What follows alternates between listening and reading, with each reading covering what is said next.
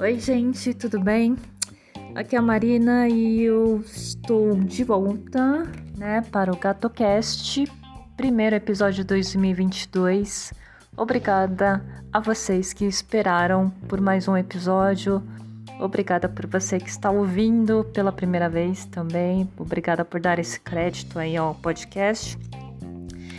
Eu falei que eu voltaria depois do carnaval, mas como não terei carnaval, não vou ter carnaval no trabalho. Sim, trabalharemos direto. Então, eu já começo a gravar aqui mesmo o primeiro episódio de 2022 do GatoCast. Seria 28 pelas contas. Mas a gente começa aí com uma nova temporada. Então, esse é o primeiro episódio da segunda temporada do GatoCast.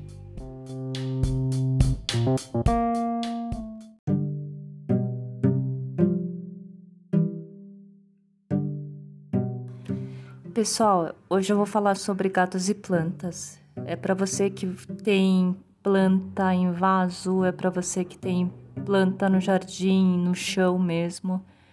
É... Grande problema de você ter gatos e plantas é que você tem que achar um ponto de harmonia para a convivência de ambos, né? O que, que acontece? O gato é um ser curioso qualquer planta, qualquer vaso, qualquer flor, qualquer tempero que você né, cultive em vaso, em canteiro, o gato é curioso, ele vai xeretar, ele vai querer cheirar, vai querer olhar, vai querer tocar, né?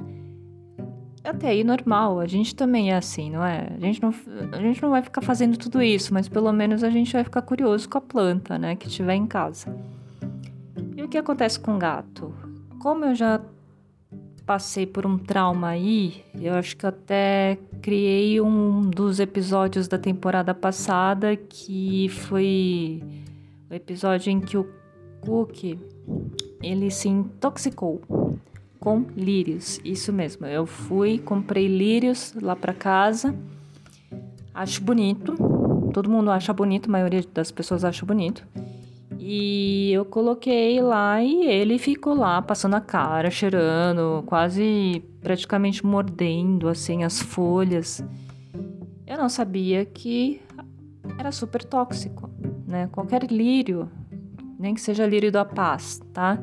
É, são flores tóxicas, tá? Então não deixe o seu gato. É, o Cook não morreu, olha só, mas ele, eu vi imediatamente que no dia seguinte ele tava que tava bebendo água que nem um doido, como nunca tinha visto antes. E aí teve o episódio de levar correndo para veterinária, a veterinária lá fez um monte de exame, e ela falou: ah, "Ainda bem que você trouxe, porque o Liro não pode realmente deixar ao alcance do gato". E ficamos fazendo um belo de um tratamento por uns dias que custou caro, né? Então, por quê, né? Vamos deixar já prevenido e não ter lírio em casa quando você tem gato, beleza?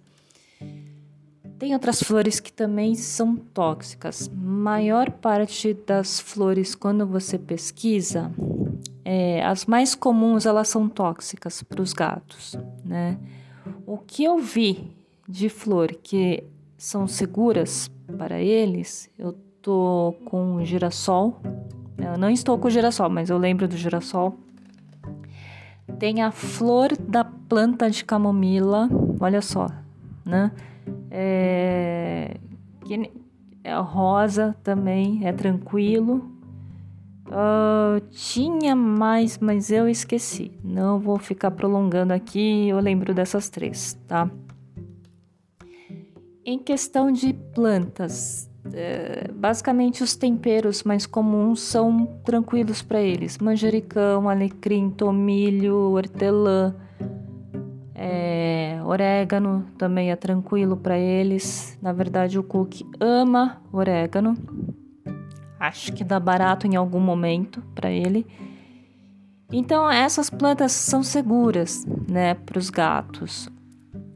O problema é quando, ainda falando em tempero, né, nessas plantas mais assim, de coisas que você pode usar no dia a dia na cozinha, tem as plantas que eles gostam, tá? Se você prestar atenção e pegar cebolinha ou aipo, né? E colocar perto dele, ele vai querer cheirar, vai querer até morder. Não deixa, é, isso aí não é bom para eles.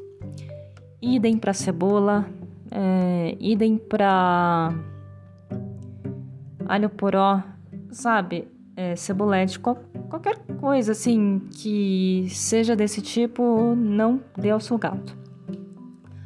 Ou não deixe ao alcance dele, porque se for em formato de planta, assim, não, não é aquele que você trouxe da, da feira, da, do mercado, mas tá lá plantado, ele vai ter a curiosidade, se bobear, ele vai até morder, tá? Aí você não vai perceber, ele vai começar a passar mal, você não vai saber por quê. E aí vai uma longa história. Beleza. É, tem a questão também né, de, por exemplo, orquídeas. Orquídea é uma flor que todo mundo, todo mundo não, maioria gosta, porque a orquídea é bonita, independente da cor que ela se apresente, ela é bonita, ela tem um quê assim de decoração, né? Deixa a decoração muito legal. É, ela tem um quê de desafio na, no cultivo, né? E para você esperar florescer novamente é um parto às vezes, né? Porque você fica lá esperando, você acha que nunca mais vai florescer de novo, tal. Né? Mas são plantas interessantes, né? A orquídea é uma flor interessante para se cultivar.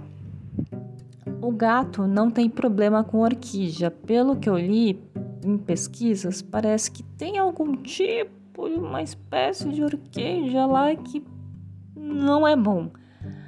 Mas é, a maioria, pelo que me pareceu, tá tranquilo. Só que é, orquídea é uma flor que você não pode deixar, já, já começa por aí, você não pode deixar em ambiente que venta. Por quê? Né, o vento é, é o que vai né, mexer a planta, é o que vai chacoalhar ela, entendeu? Então, por que deixar o gato um ser que também vai lá chacoalhar ela, vai mexer nela, vai tocar nela, vai ficar lá assim em cima dela, perto dele? Então, deixa a orquídea longe do gato. Não por uma questão de ser tóxico, mas por uma questão de é, manter a planta viva, bonita e tranquila, né? Aí tem a questão também de o gato ser curioso. E aí você tem lá um vasinho com terra. A maior parte da planta está nesse vaso, mas tem uma área lá só com terra. Você pode ter certeza que esse gato vai lá e vai querer ficar fofando a pata lá, né? Nesses centímetros quadrados aí que tiver de pedaço só com terra, ele vai querer colocar pata, vai colocar outra pata, vai cheirar, vai colocar pata de novo, né? E ele sempre vai lembrar que lá dá para colocar pata, ele vai lá todo dia, vai colocar pata. É, principalmente se a terra estiver úmida, ele vai querer afofar, ficar lá assim. E depois ele vai sair tranquilamente andando pela sua casa, subir em cima da sua cama com que? Com a patinha suja. Por isso que é bom você forrar qualquer parte de terra da, do vaso ou do canteiro com alguma pedra, cascalho, qualquer coisa, entendeu? Quer colocar palito lá também, coloca palito, entendeu? Mas ele vai querer tirar o palito. Então, coloca pedra, coloca cascalho. Coisa que ele não vai se interessar. Aí tem a questão também de teve um dia que ainda bem que eu peguei ele no flagra, porque eu tava preparando um vaso, então eu deixei o vaso cheio de terra. E ainda é, fui para outro lugar para pegar alguma ferramenta para depois voltar, mas no que eu volto, o Cookie estava com as duas. Cookie é meu gato, tá? Para você que tá ouvindo pela primeira vez.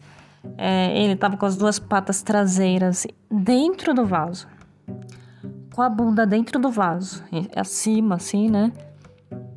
E ele tava se apoiando pra fazer xixi lá dentro. Ele fez. Eu dei um berro, aí ele saiu. Aí ele foi pra caixa dele. Mas aí eu tive que jogar essa terra fora, né? Que tava cheio de xixi dele. E tive que colocar mais terra de novo para plantar outra coisa. O gato, coitado, né? Eu mal lembrei que ele tem instinto, né? Então não é só areia, é terra também. Porque gato, quando é abandonado e não mora no litoral, onde que ele vai? Se não for no parquinho de criança lá que ele vai mijar lá na areia, ele vai mijar na terra, entendeu? Mesma coisa, acho que o instinto nele falou tão alto assim que ele foi correndo no vaso e foi mijá-la. Então, é, essa é a questão.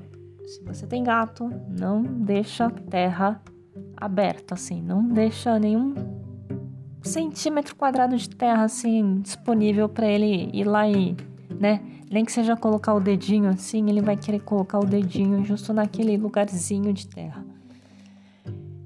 Gente, é isso. Esse, pelo menos por minhas observações, esses são os cuidados que você tem que ter em relação ao gato e seu jardim, seus vasos.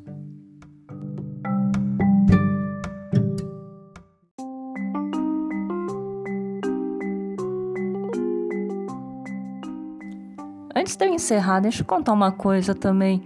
É, sabe quando você está comemorando a virada do ano? Pois é, a virada de 21 para 22, 2022, é, eu peguei o gato para tirar foto, para ficar com ele, né? Tira aquela foto tradicional de família, que junto o cachorro, que não sei o quê, junto o gato também, caramba.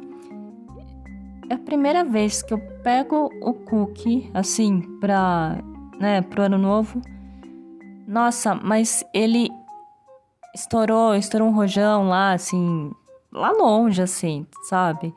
E ele saiu correndo, só que no que ele saiu correndo, ele, ele fez estilo Wolverine, assim, no meu pulso, no meu braço. E na minha mão, acho que, é, acho que foi meio braço, assim. E começou a sangrar. Começou a sangrar, lógico, né? Porque foi fundo assim, que ele arranhou assim.